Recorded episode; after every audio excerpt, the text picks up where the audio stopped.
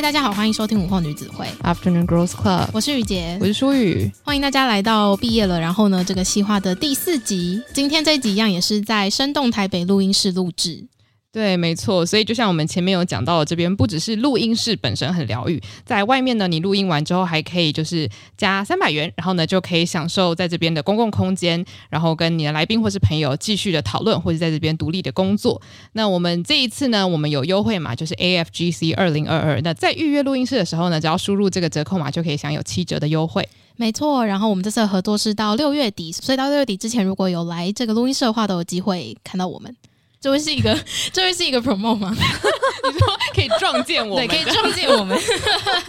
好吧，希望可以给大家。还要发现就是要跟你们约前后的时间，这样。哎，对啊，那那你可能需要骇进生动台北的预约后台才会知道。对对对，没错，因为我也是很担心大家把时间预约光了，我们就不能来录音了。哦，这是真的。对。好，那刚刚我们今天的来宾也是非常兴奋的，也先发声了。那他就是一位非常优秀的插画家，叫青青。那我们先请群群跟大家打一声招呼。嗨，我是群群，我是一个插画家。然后其实我很喜欢跑来跑去，难听一点说就是流浪，可是好听一点说，我就会说他是出走。所以其实，在疫情前，甚至现在，就我还是很努力的在可以的状态下，就是出去旅行。那以前其实只是不知道想在哪里停下来，然后后来就会发现，真的还蛮喜欢那个移动的感觉的，就一边移动一边画画这样。嗯，其实可以说是很多人的梦幻生活，我觉得听起来超浪漫的，真的。而且我觉得这一次很酷的是，我觉得你的人生可以说是跌宕起伏，这样用是对的吗？你觉得？呃，还还不错，还不错。其实，其实我一直都觉得我过得蛮爽的，可是，对，可是看起来就好像蛮多起伏在。就应该是说，我觉得那个跌宕起伏不一定是呃，真的是上上下下，但是那个方向的改变，我觉得是很大的。对，比较急转弯的感觉吗？对对对。那它的第一个急转弯。我觉得第一个急转弯，我们应该是不是直接问他？对，我 们前面一天，我们好像有讲真答，我们要争夺谁最了解青青。听得很开心，想说哇，有别人在讨论我。我们俩很好笑，主主人就在这边。那我们现在就请你分享一下第一个人生急转弯是什么？因为我们刚刚其实有稍微聊了一下，就是我我是一个从小就知道我很喜欢创作的人，嗯，然后嗯、呃，我也不知道，其实我现在回去想，我以前美术课成绩都不是很好，我也不知道哪来的自信，就觉得我以后就是要当作家，或是要当就是画画的艺术家什么的。可是这件事情就是一直到国中考高中的时候，它会变成一个很严重的事。因为我那时候其实还算是一个蛮会念书的孩子，所以长辈们就会希望我去念书这样子。然后那个时候就还发生了一件就是比较辛苦的事。其实我我很认真的想要去念复兴美工，可是因为我的成绩可以呃申请了上。就是第一志愿这样子，所以学校就就把我送去上第一第一志愿，这样就是有个榜单啊。对，哎、欸，你是说学校自己送去？也不算是自己送去，可是就是有找一些老师来跟我约谈啊。对，但是你知道，其实你申请了第一志愿之后，你当然就是会被归，就是你成绩上得去，你就不会在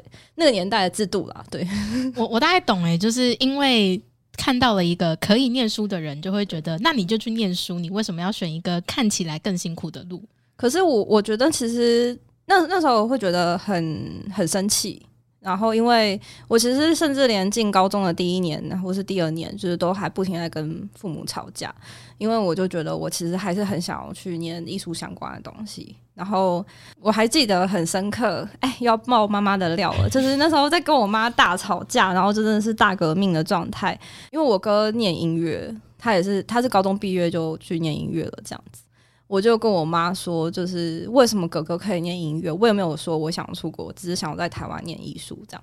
然后我妈就说，就她就很怕我吃不饱。然后我说，那为什么哥哥可以？然后她说，可是哥哥很有天分。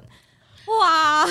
这句话，我我立刻包袱款款，立刻离家出走。真的，那时候真的好生气哦。可是就也就是真的是认知到说，好，那如果这件事情，我我是那种会立刻转弯去想的人，所以我也立刻在就是学科里面找到一个我好像蛮有兴趣的状态，然后就跑去念三类这样子。嗯，只是后来回来想，就是我那时候在女校的生活也对我的人生中影响很大，就是不论是。身为一个少女该有的呃自信，或是很多有趣的兴趣，也是那个时期培养出来的。所以我觉得那样的人生经验，虽然它跟我的预想或是跟我期望的很不一样，但它其实也是给我很多正面的影响。这样子，这个蛮有趣的，因为我好像没有听过，就是在女校生活的人他们是怎么发展自己的兴趣的。就是我们学校很疯，就是每个人都很喜欢做自己非常喜欢做的事，然后同时还会考试考得很好。哦，好讨厌哦！啊，看到你就想到我弟弟，我弟弟就是男版的你。气哦！可是我就不是那个考试会考得很好的人，就是我大概一进学校之后，就大概知道我大概是中后段的，然后我就放弃了，就是觉得好，那继续待着没关系。然后反而因为每个人都有他自己可以做的事情，我就不会再去成绩上追求那个很厉害的状态，也追求不到，所以那个时候就会开始其实画了更多有的没的画这样子。然后还有就是每个人都会参加不一样的社团啊，而且。我们学校其实后来发现，跟其他女校或者是其他成绩比较前面的学校比起来，就是不管是服仪还是一些规定，就是稍微比较松。那个年代啦，现在可能就是完全不同的世界跟不同的色彩，但那个时候就真的是学校在规定上就是也比较自由一点。我觉得算是另类为这个第一志愿这所学校的招生讯息，因为我以前真的没听过这一种诶、欸，就是以前大家在想那个第一志愿都会想说，哦，就是成绩很好，所以你就是拼那个成绩很大，对对对，然后去念书。可是现在听到这个，我就会想说，它完全就会让人家让国中生也有个向往，就是像我们以前对大学的向往那样。你以为北一女就是成绩很好吗？我们那时候都在比谁的裙子短。真的假的？这个我真的不知道哎、欸。其实压力会比较小吗？你觉得？我觉得对于压力这件事情真的是很见仁见智。就是也我有一些同学，他们会因为课业压力或是同才压力，然后不想来上学。然后而且其实，在那个环境，就是每个人都是青春期，然后每个人都要接受就是职考的压力，我觉得很难讲，对啊。嗯、但是后来。长大之后，其实会还蛮感谢，就是那段经历，尤其是因为我国中的时候是一个很丑的胖子，就是，但是我上高中的时候，身边的人是呃都没有去在乎这件事，然后自然而然就因为开始喜欢运动就瘦下来，然后也学会打扮，然后学会穿衣服，所以我觉得那个是我不能说每个人经验都一样，但是我还蛮感谢，是因为是在女校关系，所以我有这样的经历，这样。其实我觉得你的同侪圈听起来是很好的，欸，就是大家不会为了同一个目标然后去恶性竞争。可能我避开了，嗯，我逃，我很善善于逃跑，就是他们其实还是很多人在为了同一个目标恶性竞争，这是一定有。只是我刚好就是决定不要走那一条路，所以你算是让自己围绕在就是跟你可以就是气味相投的好朋友这样子，对，或者就是避开。可是那个时候其实真的是。高三的时候，我觉得考试压力大，大家就会互相发生排挤的事情啊，那个就是一定也有，但就我觉得都是小事。那因为接下来就是要上大学嘛，其实我觉得上大学，我自己人生中我觉得比升高中还要更可怕，因为它算是你即将算是比较终章的学生生活嘛。那你那时候在考大学的时候，你还有在想，就是我大学要选就是艺术相关的科系吗？嗯，没有，因为我那时候考职考的时候没有报数数一还是数甲，反正我就是不能去 一类的没有报。对，所以我就是在就是考职考前一刻就觉得很后悔这件事。我那时候就完全不想去考试，就想说我到底在干什么？就是要去念一个可能自己都完全不喜欢的科系什么。但那个时候我的高中导师就是他人很好，他就每个礼拜会开一个辅导时间，我们可以去跟他吃便当，然后。他就跟我说，就我我们现在眼前的这一条路，不见得是你想象出来，你的你想要去的未来就会从这条路就会走得到。可是其实有点像是你在地图上画一个你想去的地方，但你怎么走不同的路，你都可以绕过去的。所以也许现在看起来是绕路，但是我就还是可以走到那边。那假设我接下来真的是要去念三类或生物相关的，就是也说不上来。也许有一天我就会成为一个画科普绘本的插画家这样子。我那时候就才觉得说，好吧，好吧，我去念生物了，真的真的是还蛮感感谢那个时候有他跟我讲这种话。我觉得他超会讲话的，我那个导师很棒。对啊，他他真的就是非常成熟的思考，可是他又用一个高中生或者学生一定听得懂的方式去跟你解释。对，就是我们现在都会在回想说，虽然过去可能有做出一些选择，并不是自己的选择，但是当初学到那些技能，可能我现在职业都还是用得到的。我觉得一定用得到，嗯，所以我真的是从那一刻到现在，就是。已经过了十几年，可是我真的是对于这件事情深信不疑。就是我还蛮相信，你生命中的每一个经历，就是当你如果是很认真，然后很积极的去做它的话，它一定都会变成你不管是现在或是将来，就是一个很好的累积或武器。刚刚聊到你大学后来选择了一个生科系，嗯，可是呢，你后来又出国念书了，嗯，那当初就是在决定要出国念书的那个转捩点是发生了什么事情吗？其其实我在上大学之前，就是我爸妈他们有一点放软了，就是有一些人生的契机，所以他们有一点的想法，就是我至少先把在台湾的书念完，然后。我有一技之长，可是念生科真的没有一技之长。然后 为什么？但我刚才不小心下意识点头。我刚才想说，其实我真的都不知道哎、欸，为什么要点头？其实念大学很难有一技之长啊，只能只能这样说。就是我觉得很多事情都是你出社会之后才会长出来的技能啊。哦，就是那个时候，就是得到了这个许可之后，就我就开始满脑子就是往我之后还是要往艺术周的心心情去铺路。所以当时会选师大，是因为我有个很天真的想法，就是想说，这样我就可以去旁听一些美术系或者设计系的课程，然后我也就是真的做了这些事。这样很妙的是，我大二开始就是很喜欢跳舞，其实那时候会跳呃戏上的女舞，然后后来也参三大三开始就是参加了。爵士跟现代舞社，然后还上了表演艺术学位学程，所以我大学的就是后半段其实都没有在系上念书，我完全是靠着当时的男朋友才撑过，就是很多的考试。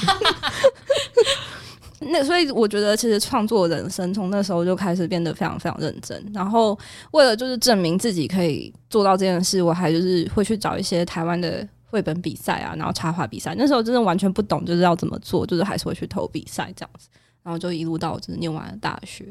然后就决定就就出国了这样。所以你在大学期间就已经想好说，我这个东西读完，我一定要再去读艺术相关的。对，因为我觉得，呃，当时其实还有点太年轻，就是我觉得我们那个时候，或者我那个时候，其实都有点太年轻，到资讯有点找的不完全，会不相信自己在。没有念书，或是没有去走过这一段路的状态下，可以做到我想做的事情，所以会觉得去念书是一个必须要做的事，这样子。嗯，我其实没有说特别鼓励，就是大家要出国念书，或是一定要念硕士什么的。就是我现在想起来，会觉得说，如果我有机会的话，我也会希望我多做一点，我只是奇怪的事情之后，再回去想我要不要多念一点什么。嗯，尤其是出国之后，会觉得。呃，身边很多同学，他们都是出去绕了一圈，然后再回来念书，或是呃，我觉得那个时候其实你会更清楚自己要的东西，这样子。那因为你现在的职业是插画家嘛，嗯，所以这算是你小时候的梦想职业之一吗？我我觉得算，可是小时候没有听过插画家这个这个东西，但是我觉得应该算，就是回回去回顾，就是成成长历程，我觉得是有有达到一个算梦想这样。嗯，所以你现在有活成自己小时候想象的大人的样子？哦，完全没有。你想象的大人是会过着什么样子的生活？我我才不相信你们的来宾都有说有，大家都说没，大家都说没有啊。我小时候想象的大人，就是那时候就会觉得，我可能二十五、二十六岁就会有一份就是很稳定的工作，然后希望那个时候就会遇到就会结婚的男朋友，然后三十岁的时候就已经生下两个小孩了。我那时候不知道，就是有这个想法，就是可能听小孩子说，就是你越早生，你跟小孩才不会有代沟。所以我就觉得，哦，我这时候一定要生完小孩。你说听小 S 讲吗？对，康熙来了，他的他的确是很早生，没错。对啊，他就说跟小孩比较不会有代沟，然后我就就是不想要有那种代沟，所以 所以就是你在小的时候，其实对于大人的想象就是比较像是我们以前传统定义上父母的样子。的样子对对对，因为以前其实我我真的觉得在成长的环境里面，你没有看过很多其他的大人。尤其是因为我觉得，就是我们家里给我非常不错的就是生活环境，然后在成长过程中，我又是走就是比较偏念书的那一派，所以就是身边不论是自己的同才或是呃比较年长的人，都是长得比较像是呃类似的形状，就是他们的成功可能都会跟学术啊，或是跟经商就是比较关系这样子。是一直到长大，就是去认识很多不同的人的时候，才会更知道哦，其实。有很多不同样子可以走，这样。嗯，诶，那这个是你出国后看到的吗？还是其实你在台湾念书的时候，你就有看到这个很多样化的未来的？肯肯定是出国之后才慢慢开始看到的。嗯，尤其是呃，出国之后就开始有，但是真的是毕业之后自己在慢慢流浪的时候，才慢慢体会到，其实呃，每个人都有他们自己的人生故事，这样子。嗯，对。所以你在流浪那段期间，就是你是会跟当地人聊天的吗？嗯，还蛮长的，尤其是因为呃，最基本就是如果我是自己自己去旅行的话，我都会住 Airbnb。那幸运的话，其实我都会跟房东处的蛮好的。对，很常遇到那种也是很有艺术家气息的房东，然后就会变得好朋友，超级就是很棒的际遇哎！你真的不会写书好不好？因为好多经验可以写书哦，你就拿来激励后人的后人后人，你说一百年后吗？哎，一百年后他们就有任意门了。我刚刚其实一直很想问一个问题，就是因为你算是大学之后你去意大利念书吗？对。那你在就是刚到意大利的时候，你有没有觉得我人生终于要朝着我梦想的方向发展，然后感到极乐这样子？你说这种要展翅高飞的感觉，完全超级，而且就是我跟你讲，留学生就是很爽，就是你既不用担心自己钱从哪里来，然后其实你人生要负责的事情就是把自己的书念好，然后把作品做完，然后意大利的就真的是一个很宜居的地方，然后每天都在就是花天酒地。哎、欸，我这个只是一个插播，就是你在那边，你觉得你有所谓的文化冲击吗？还是完全没有冲击，就是快乐这样？呃，文化冲击一定超多的。可是我觉得我自己是一个适应力很强。一开始被冲击到，就是我在短短几个礼拜，手机也被偷了，脚踏车也被偷了，然后隔两年还被偷了电脑。就是我已经变得非常小心的人，电脑还是被偷。所以真的是在台湾过久。我现在回台湾，每次看到人家书包开开，都很想去把它拉拉链。我最近去那个咖啡厅工作的时候，我现在上厕所会把电脑带着走，就是、我会就是稍微收一下，好像我要离开了，嗯、然后去上厕所带回来。对，所以我觉得我在意大利学到其实蛮蛮多东西，不是课程内给我的。就是意大利他们本身是一个历史非常悠久，然后审美是非常深植于就是整个文化里面的状态。然后我觉得他们对于生活上的仪式感，就是是完全没有刻意的。就是仪式感这个东西，是一直到这几年就突然就被爆红的一个字。但是我觉得在欧洲，尤其是意大利生活的时候，我就会很习惯看吃饭的时候，爷爷奶奶就会把那个桌布拿起来，然后换一个吃饭用的桌布，然后把餐盘摆上去，然后他们就是整套的餐盘。然后吃完的时候，他们就是手洗，然后就是奶奶洗，爷爷擦，然后就全部再收进柜子里这样子。我觉得光是这件事情，就是台湾哪个家庭肯做，就。听起来超麻烦，可是对他们来说，就是生活中其实没有那么忙那么满，然后就做一些这种小事情，就是还还蛮好的。然后我印象超深刻的是，我有个非常好的挪威朋友，她就是一个天生有点小浪漫的女生。然后她第一次来我家吃饭的时候，她完全不能忍受我家一个蜡烛都没有。蛮能想象的，就是北欧女生好像很喜欢蜡烛。对，她说她就不能想象，就是我家没有餐巾纸跟蜡烛，就 然后我就哦会了，我们下次去 IKEA 就是一包买起来。对，所以像这种生活中就是小细节，就我觉得在当地就是变得比较容易一些。然后那几年每一次回台湾的时候，我都会觉得比较辛苦一点，因为台湾要遇到这种就是要买到这些东西，或者是生活环境有这些东西，其实还没有那么容易，就是要很认真的去找。可这几年其实有就是有，我觉得那个有点融进来的感觉。嗯嗯，听起来在意大利生活真是一个很棒的经验，很爽，酒又很便宜，所以重点是酒，呃，重点是酒，所以其实仪式感也不是重点，重点是只要有配酒就好，呃，这是相辅相成。我觉得坐在夕阳前面看酒，你也不用点蜡烛啊，哦，这这这也是真，这也是真的，对。所以，那刚刚就是有提到你，呃，你这样子，就是你觉得现在虽然可能没有成为自己小时候想象中的大人，是因为你以前想象的大人跟现在你身真正身为大人的生活方式不太一样，嗯，非常不一样。嗯、我觉得，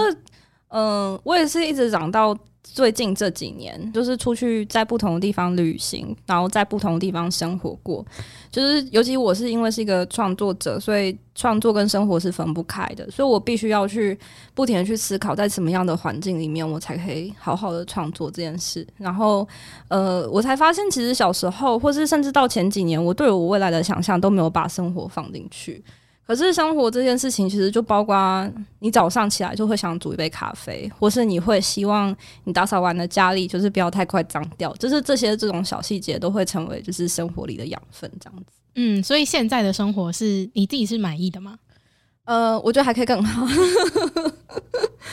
就是还是会努力的。我觉得我之前好像是就会变成我一个前进的动力，就是会一直想要找到让自己觉得觉得更舒服，或者创作起来会更舒服的状态，这样子。嗯，可是听我自己听起来觉得是一个蛮好的状态诶。还还可以啦，就是因为 你对，就是你在一个基础上面，然后但你还是同时会想要找很多可以继续成长的空间。嗯，我可以说，就是你的生活跟工作，你已经找到一个你喜欢的平衡的感觉吗？可以，可以。那因为你是算是自由工作者嘛，所以我一直都很好奇，就是你全职当一个创作者，那你会不会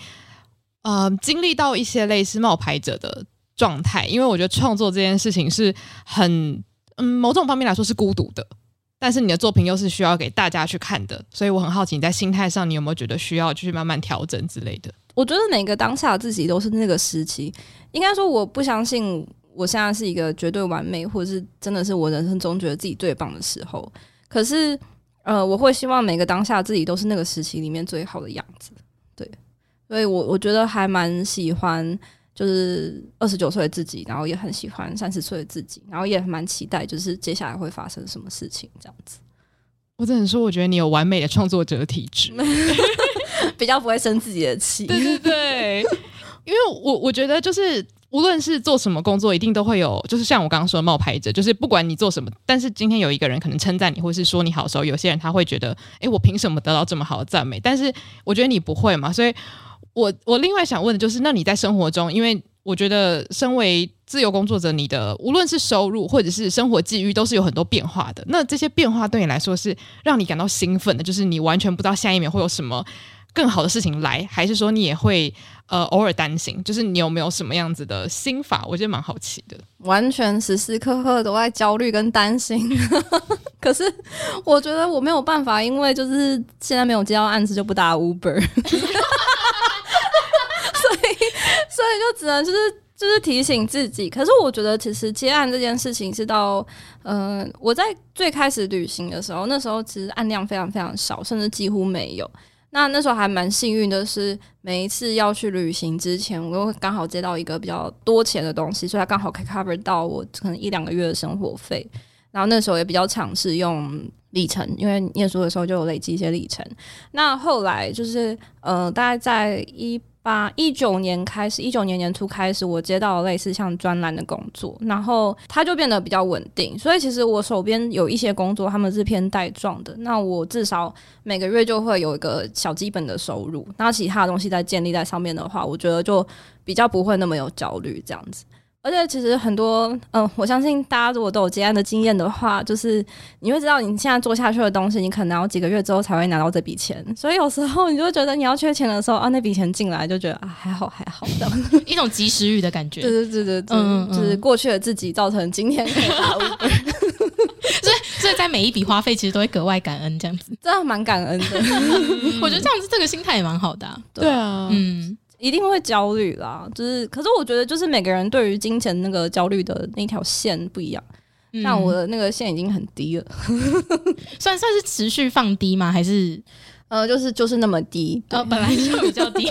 对，那我真的觉得你算是见过的里面，真的算是天生适合做创作者的人，就体质很良好，对，体质很适合、欸。我妈都快受不了我，她说你什么时候才会开始存钱？可是存啥就花掉了，就是就又出国这样子。没有，就是我会存，但是是为了存我下一笔旅费。对，像像有就是买一些 ETF 啊，那个就是规定自己不可以领投资的部分。对，对，但是就是很多时候就还是会觉得说，都当做是在投资自己了啊。就是那那一笔出国，就是觉得会会有一点需要这件事情。嗯嗯，对啊，我相信如果是投资自己的话，宇宙就会把那笔钱给我。虽然我要多画两张图，不会，我觉得很棒。本来就是有付出才有收获，但你，你我们现在的努力就是要做自己喜欢的事情的话，那个收获也会拿的特别开心。嗯嗯嗯嗯。那就回到我们这个主题，我们要问到第二个灵魂拷问的题目，就是你觉得在过去有发生一些什么转捩点或是特殊事件，然后让你变成现在的大人吗？我觉得刚刚提到高中老师跟我讲那句话，的确造成我人生中很大的改变。然后再来是。我印象很深刻的是，我大二的时候修了一堂通识课，然后是报道文学与纪录片。然后当时的老师其实有跟我们分享，他一样就是到师大的时候，就是会觉得人生很卡。可是他说他马上也不是马上，就是经历了几个礼拜的迷惘之后，他有一个转念，就是想要在，就是他会不停的去思考，就是如何在有限的环境里面达到你的最大值。其实我觉得这件事情是对我来说是很有动力的，因为虽然我们很常被教导要去往框框外走，可是事实上，我觉得在大部分的时候，我可能都还没有达到这个框框里面的最大值，所以就是那个时候就会想说啊，那如果我现在在这个当下就是受限这么多的时候，我到底还可以去就是突破到怎么样的极限？他那也算是一个人生中就是还蛮大的一个鼓励的。与其说很介意框框内跟框框外这件事情，不如说就是当我遇到我觉得我受限，或者是我觉得被卡住的时候，它会是一个让我有一个动力去再去往前的一个的想法，这样子。嗯，对。而且这样听起来会觉得你过去的人生经验好像一直都有在教导你如何在遇到困难的时候找到另外一条路。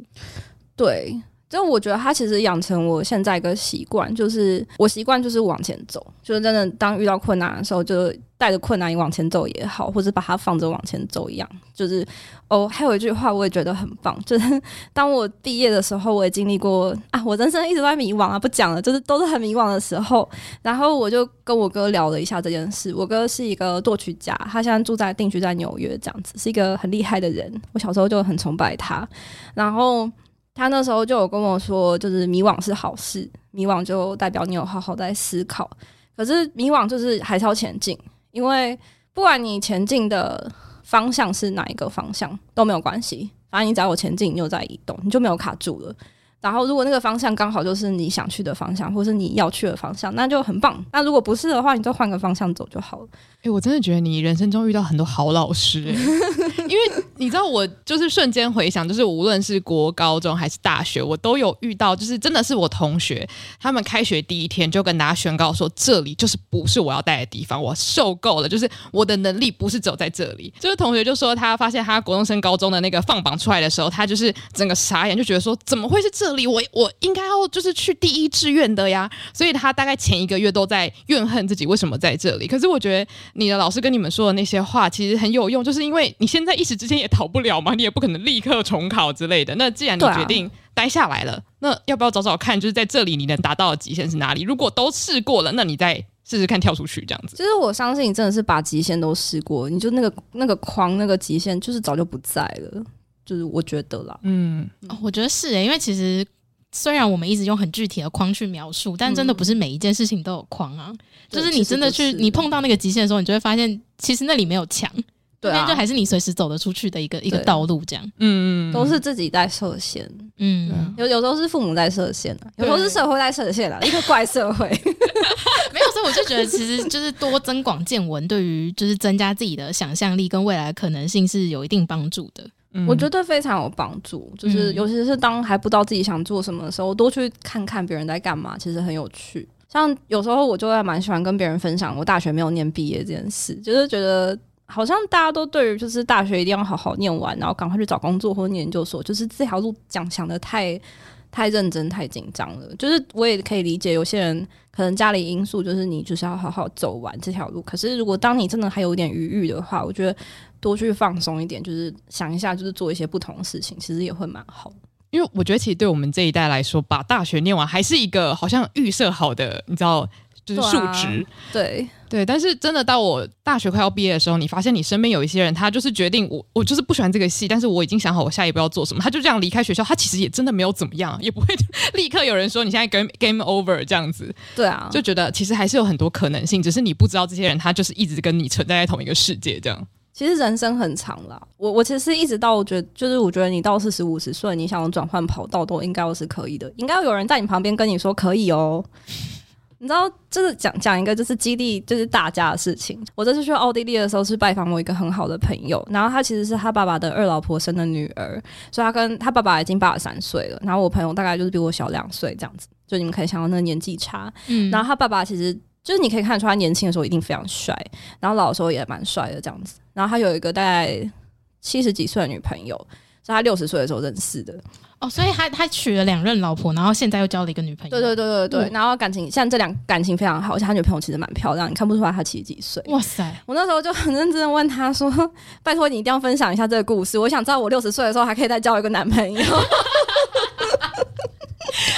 觉觉得是哎、欸，就是你你在台湾可能真的很少机会看到这样子的生活方式。我觉得很需要哎、欸，因为我自己很喜欢台湾，嗯、可是我觉得在台湾的有一个氛围，就是很喜欢用年龄告诉你不该做什么事情，或是你可能不能做什么事。所以很多人去想到自己老年生活的时候，除了退休然后安稳之外，好像就我觉得要找到新的事情做，这件事情就会变得比较困难。我这次去真的是好感动哦，因为我相信你们应该陆陆续续要开始发生这件事了。但是我身为三十岁的人，就是会不停的问说有没有结婚啊，什么时候生小孩啊？你现在再不结婚，小孩就要生不出来了。我爸会一直跟我说我子宫很老，然后。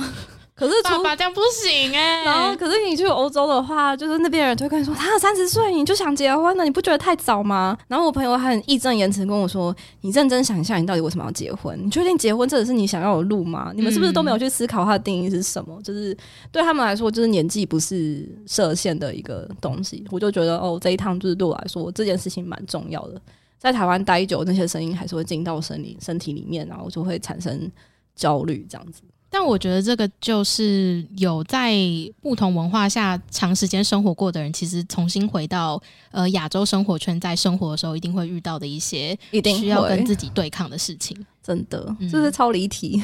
不会，而且我认真觉得，因为你还是有陆陆续续就出国，然后再回来，出国再回来嘛。你的存在，我觉得就是你知道，让我台湾就是活水源源，你知道吗？你说他他就是那个先锋者，他会一直出去，然后带更多很很酷的故事回来，再分享给大家。对，因为我我觉得就是有很多不同的人在分享这些故事的时候，其实因为老实说，虽然高中生跟国中生都还很年轻，可是其实很多人也有这种想法，就觉得说，哦，我好希望我可以赶快找到一个伴，然后二十五岁之前我要定下来。这还是有很多小朋友会分享这样子的想法，所以我会觉得说，今天他当他看到很多不同大人样板的时候，他可能会觉得，哦，不管是这样还是那样，其实都没有关系，我觉得都很好。对，我有时候就会就是去看一些哦，你们知道陈雪这个作家吗？嗯，他跟早餐人结婚的时候都三十九岁，嗯，然后我就想说，哦，还有九年可以。你的理想样板还有九年可以慢慢来。其实我觉得，因为你刚刚讲的那个年龄，我就突然想到，就是我之前因为工作关系看了比较多商业相关的一些人物故事，这样。嗯、然后我记得张忠谋就是台积电的那个创办人，他好像是五十几岁还是六十几岁才创业啊，就是才创台积电。所以我就是我那时候看到这个故事，哇，我整个被鼓舞诶、欸！我想说，哇塞，大家都说什么创业要趁早什么之类的，没有，人家这个年纪创业还不不是把这个企业做的风生水起这样子，对，哇，好好激励人心。我跟你讲，你现在开一个新的公司，然后你三十岁可以再开一个，然后四十岁再开一个，然后六十岁再开一个，没有，我现在直接挑战我七十岁开一个。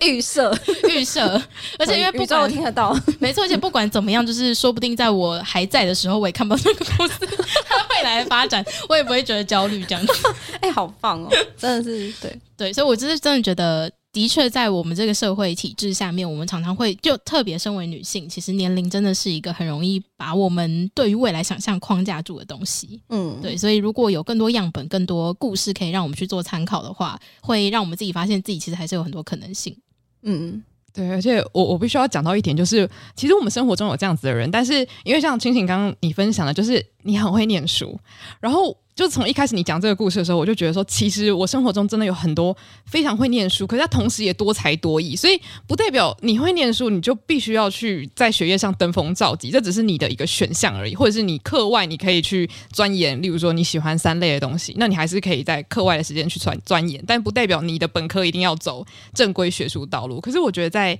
呃我自己认知的生活圈啊，当大人发现你有念书的才能的时候，他们就会觉得你如果不念书是浪费。对，但是你不做快乐的事情，我觉得那才是真正的浪费啊。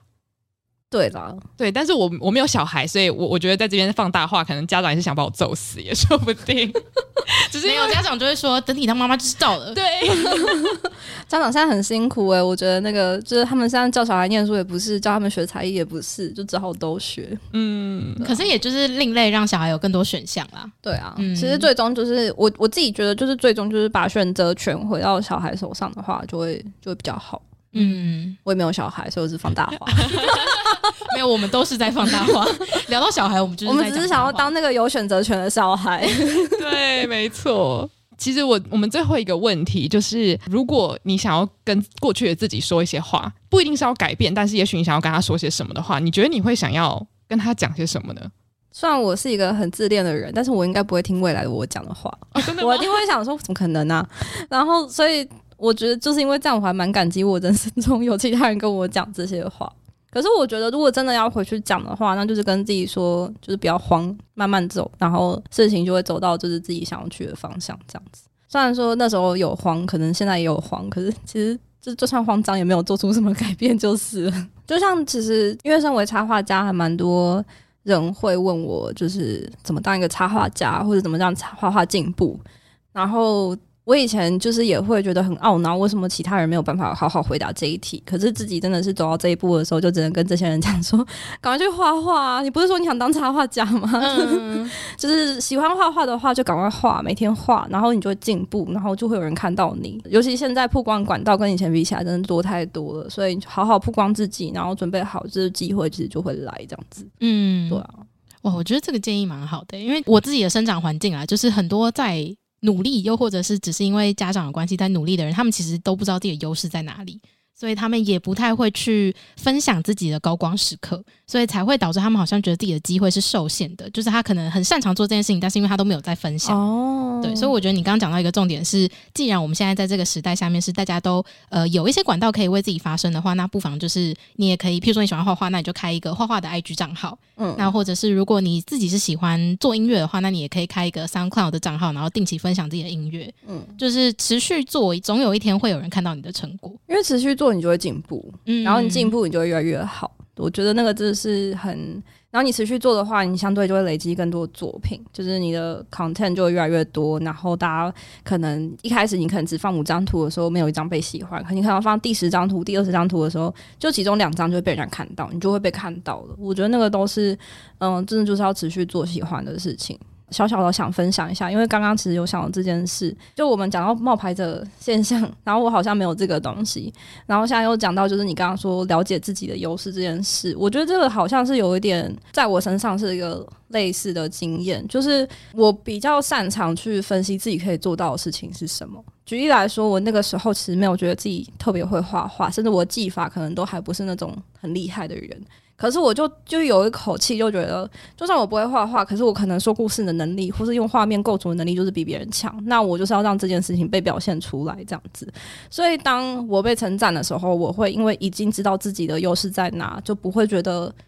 那个事情浮浮的、飘飘然的感觉。对，所以我觉得还蛮建议大家去思考自己好的东西在哪里？然后，当你真的对一个东西有兴趣的时候，你就是不能肤浅的去看待它，你要去理解它中间就是需要的东西到底有哪些，然后去找到自己厉害的事情，然后在这个市场，对，要去搞，要去搞懂市场，然后在这个市场里面自己独一无二的部分在哪里，然后去让自己在那个部分就是闪闪发光，这样子。哇，我觉得这个对创作者来说是一个非常非常好的，算是。呃，经营指南吗？就是因为很多创作者，因为现在就是在网络环境下，其实你很常会爆红，但是你不知道自己为什么爆红，所以才会有那个冒牌者症候群。可是如果就是像你所说，是你已经很清楚的把你在做的事情，然后你把核心的技巧，就是技能全部都抓出来，然后你分析好之后，你也知道，譬如说那个五角形，然后自己的优势在哪里，你可以先画出来。那大家如果他称赞的也都是你优势所在的地方，其实你就比较不会有那个冒牌者症候群。对，那因为你优势跟弱势你也都知道很清楚之后，你其实也知道自己应该要钻研哪一个方向。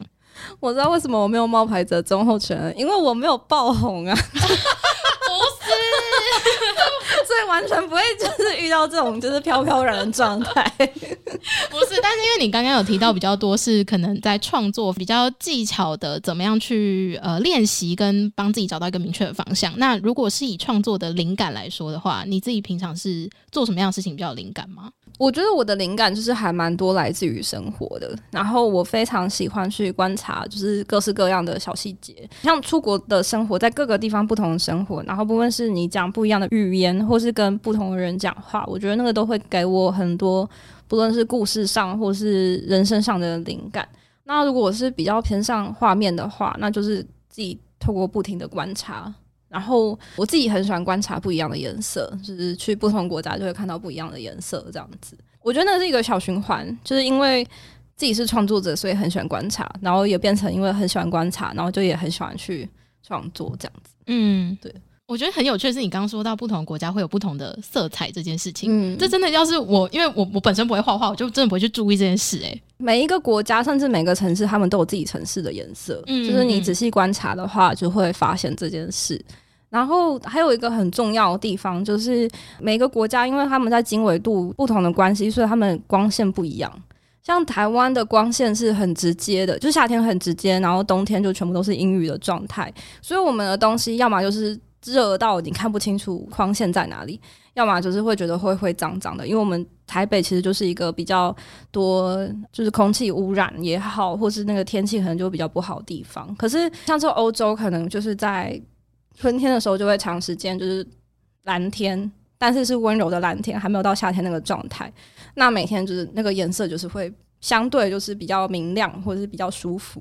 我觉得就是因为这种关系，所以很多时候我们在出国或者去到不同城市的时候，你才会觉得哇，这里好漂亮哦。可是待久，你就会大概知道哦，那就是可能就会习惯这样子。那个光线的变化蛮有趣的。嗯嗯嗯，我觉得这很有趣，就是你怎么去观察这个事件，然后再把它带到你的作品这件事情。我前几年很流行那个莫兰迪色，嗯、就是北欧风，其实都会比较呃，我会说那个颜色比较安静一点。那就是因为他们就是一个这阳光很少的地方，他们看到最明亮的色系，大概就是自然里面最明亮的色系就是长这样子。然后我前几年去秘鲁的时候，你就会发现他们在真的春天还有就是夏天的时候，他们长出来的花，那个颜色就是非常非常鲜艳。然后，因为他们的织品跟颜色来源都是来自于很自然的方式去制作他们的颜色，所以那个色系染出来的样子，就是他们就是很天然的感觉，就是你就会发现哦，那就是因为他们接触到的自然就是这个样子，对，那就跟我们不一样。我突然好期待，就是下一次出国的时候可以观察 那个地方的颜色，因为我正想要就是问你这个曾曾身为就是曾经念过美术班的朋友们，你你自己在旅行或者是日常生活中有在观察颜色吗？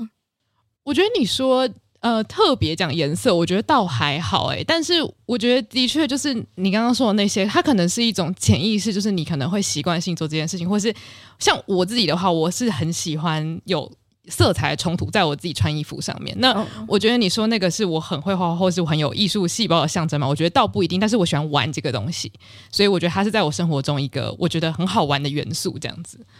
我觉得淑宇的穿搭都很厉害，是不是？对，而且因为我呃上礼拜去了那个北美馆，他们最近在展，就是英国有一个传奇设计师叫玛丽关的那个服装设计展，这样。然后我那时候一进去的时候，我心里就想说，我一定要跟淑宇讲，这 就是他的世界。然后我终于就是因为以前在看到他身上有色彩的时候，毕竟小时候就是你看周遭的人很少人这样子搭配那个颜色嘛。可是我一看到玛丽关的时候，我就想说。这就是我知道为什么，就是他怎么搭出这些颜色的。嗯，对，就是真的是你看过之后，你才会知道说，哦，这其实真的是一个超棒的组合，这样子。嗯，对对对，所以大家要多看。对，所以我我是真的觉得需要多看，任何任何的路都都推荐大家多看。嗯，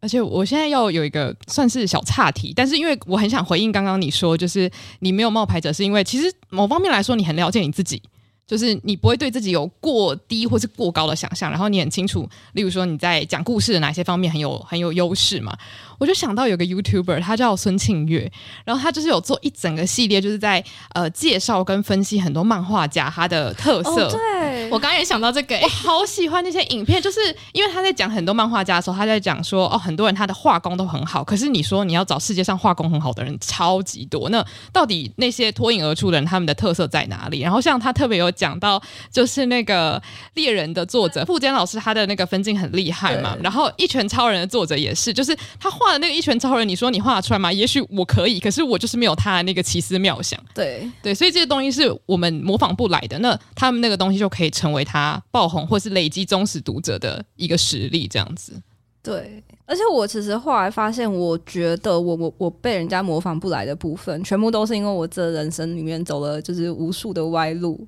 然后就是这些东西，就是造成现在的累积。所以就是说真的，如果像我们刚刚聊到说，如果要回去跟小时候就讲，或者改变一些人生道路的选择，其实我相信，如果我那时候就选择去念复兴美工，或是可能大学就直接去念一个设计相关科系，我一定也可以就走出我喜欢的样子，但就会累积出不一样的自己。这样子，我觉得顶多就是这样子的变化。嗯，但就是真的。我觉得我我很喜欢你说，就是反正过去发生的一切，一定最终都会融合成为现在的你。但可能现在的你，它不一定是这个时空背景下最好的你，但是一定是你现在可以发挥的状况。嗯嗯嗯嗯嗯，对，哇，我觉得今天这个讨论真的很有趣，因为其实我已经好奇你的身世很久了，讲身世也很怪，但就是我很好奇你的人生经历很久了。很多真的毕业生他们是说，这个系列真的让他们听完之后就发现，哦，原来我的人生不是已经要到一个死胡同了。因为很多人他真的是要毕业的时候，他会想说，那我现在带着这个是技能但也不是技能的知识，我到底能往哪里去？但是因为你刚刚不是就说，很多时候你在大学可能真的学不到你想要的，但是你从出社会之后可以再继续学。就是我觉得到人生不管几岁的时候都可以一直一直学，就是不要怕，只是长大一点之后那个学习的钱就要自己付。这个比较怕，呃、没有，因为很多就是很多老一辈的人不是就会说是因为呃年纪越大你的学习成本会比较高，因为你可能记忆力也没那么好。不是啊，你小时候记忆力很好，代表就是你真的有学到什么东西吗？没有，你知道我前几天才在回想，因为我最近在重新学习日本史，然后我打开那本书之后，我发现，我觉得我历史课学的东西我全部忘光，然后我觉得这件事情好惊人哦，就是啊，很可怕。但但是我，我我觉得你刚刚讲没错，就是因为我那我大学是念金融相关科系嘛，所以那时候其实上了蛮多经济学的一些理论，我当下真的是完全都听不懂，然后也就是背的很痛苦。可是现在就是因为长大后看了很多就是别的别的事件发生，然后也看很多相关的电影之后，嗯、现在就是别人跟我讲一个可能金融事件是就它背后的原理是什么时候，我就听得好很自然。就比较容易一些，对对对对，比较比较容易懂。然后我就想说，懂了，因为小时候真的没经历过、啊。对，所以我就真的觉得，就是其实我们的教育就是很常塞你这些理论，可是你根本就没有，就是你根本没有这些故事背景去支撑的时候，你根本就不懂。对，没有应用，其实那些东西都还没有蛮，就是不知道在哪里。对对对，所以就是其实真的很多技能，真的都是出社会之后才学的，而且不一定在职场上来，就是你真的出社会后遇到更多种样的人，去跟他们聊天后才知道的。对，所以假设你们的客群就是你们的听众有那个才刚上大学的孩子们，去谈恋爱吧，去玩社团吧。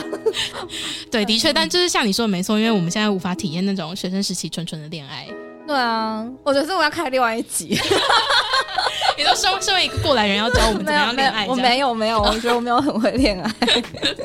嗯，那就是我我那时候也是，其实跟青青认识之后，然后也稍微聊到他过去的背景的时候，我就心里面一直觉得说，我一定要找他来我们节目跟我们聊一次天，因为我真的太好奇他的一些过往的人生经历。然后今天就有这个机会，然后也听到他讲很多故事，我就觉得超级满足的。就是你的故事都是我好想要收藏，然后再反复听，所以拜托你出书。不然你就出个什么有声绘本也可以，把你的那个人生经历画成绘本，感觉很赞哎！我觉得每次都有这样的想法，然后。可是哦，我觉得这这是一个很可怕、很可怕，但是不太好的循环，就是因为出国之后就会累积很多故事，然后正当想要就是把这些东西画下来的时候，工作就会进来了。然后因为就是就你知道很穷，因为都钱都花掉了，所以就去先去做工作。然后工作做完之后又有钱就出国，然后就累积更多的故事，所以自己的东西就是一直都还没有机会好好把它就是做做出来这样子。嗯，所以就是其实创作是真的很需要时间、时空，我觉得时空真的很重要，就是跟给自己跟自己对话的时间。对，所以其实我还蛮喜欢去驻村的，因为驻村的话，驻村是什么意思？好，驻村其实它它广义上来说，就是有一个空间让艺术家不论是住着，或者是他只提供那个工作室，然后让你专心的在那边创作。如果那个单位本身就有经济资源的话，我就不用付钱。然后有些时候是他可能有一部分经济资源，然后我可能就要自己负担。一大部分的成本，然后那个成本就是多寡，就是看他们怎么开出条件。但是通常那个时间就会至少有三个礼拜、四个礼拜，甚至我去过三个月的。因为有一次我去了日本，然后疫情发生，我就卡在那边回不来，我就很开心的继续住下去这样子。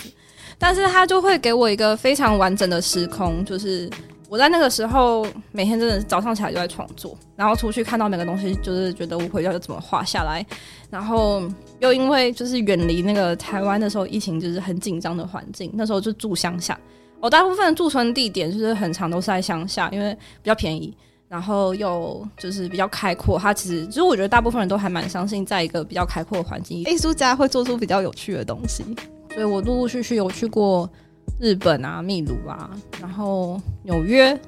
还有还有个是在台北，所以今天就真的非常谢谢青青来跟我们分享，就是这些人生经历，然后还有很多很有趣的建议这样子。所以如果听众朋友们想要找到你的作品，或者是想要看到你的就是各种，比如说生活之类的话，那他要到哪里去找到你呢？我有 Facebook 的粉钻跟 IG，然后 Facebook 粉钻的话是青青 Chang，然后就是 C I N C I N，然后 C H A N G，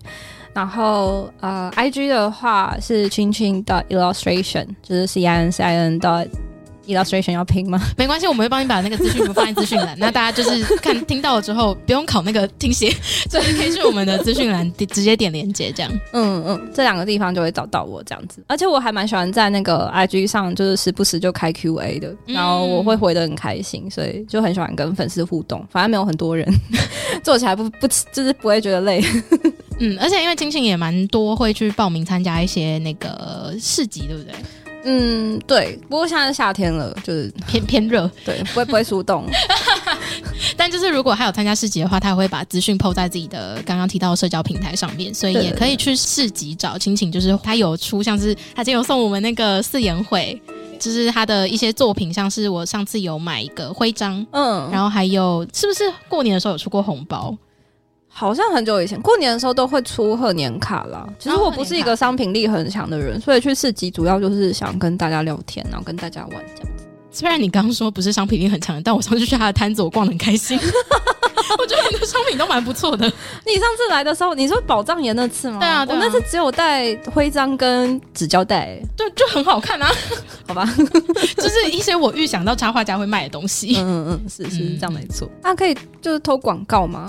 就是我其实就是有开课，然后是跟一个叫做满满的空间合作，然后呃近期是开插画练习课系列，然后插画练习课是都是在分享，就是我自己的小练习跟我一些进步的小方法，就是我会说是分享，就我从来不觉得我是真的在教大家一些什么，可是会是很快乐的课这样子，然后也会其实我我自己觉得会学到蛮多东西，因为我呕心沥血在分享这些，然后。色彩片已经开课也额满了，然后接下来就是构图片。那因为每一堂课都是，就整个系列下来就是半年，所以下次开课就是明年的事情了。所以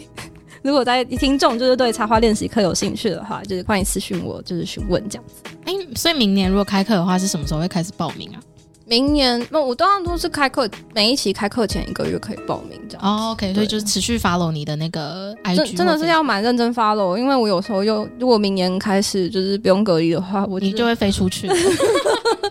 他前阵子出国的时候，我真的是每天都看他的那个线动，想说真好真好。就是我前阵子才看到一个 TikTok 影片，他就是拍说，哦，我我看到大家出去玩，我我也觉得很棒啊，可是我很生气，因为我自己出不去，这样，是差不多这样一个心情。但是还是看得非常快乐啦，因为他都会拍一些很很可爱、很漂亮的地方分享。没错，那大家听完这一集，如果你有想要回应的话，你不只是可以分享给我们，你也可以直接去追踪青青，然后呢跟他分享你听完的听后感。那你也可以直接在你的限动 take 我们，然后跟青青，然后我们就可以就是看到你的想法，然后还可以转贴这样子。那如果是想要针对这一集的特定时间段做留言回应的话，都欢迎到 Mixer Box 追踪我们。对，那如果喜欢我们这一集的话，也欢迎到 Apple Podcast 给我们五星评论。那就谢谢大家今天的收听，午后女子会散会。